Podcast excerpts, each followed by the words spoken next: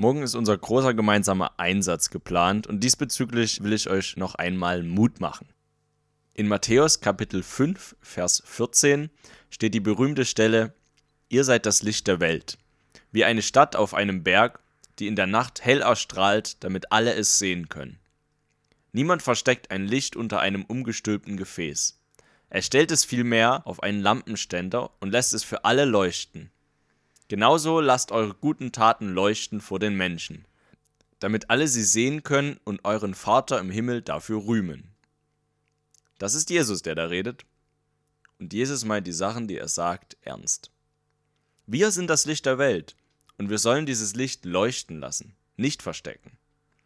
Daraus folgt doch, dass Jesus auch nicht den Anlass zum Verstecken sieht. Jesus spricht hier vor seinen Jüngern, die zugegeben ein ganz schöner Haufen waren. Er hatte Zweifler, Neider, Angsthasen unter seinen engsten Vertrauten. Und dennoch sagt er, ihr seid das Licht der Welt. Versteht ihr? Wir haben etwas zu geben. Nicht, weil wir besser sind als andere, sondern weil wir etwas empfangen haben. Wir haben Gottes Liebe ins Herz geschlossen und nach außen gehen wir, damit auch andere an dieser Liebe teilhaben können. Denn sie ist überfließend und großartig und sie gilt allen Menschen.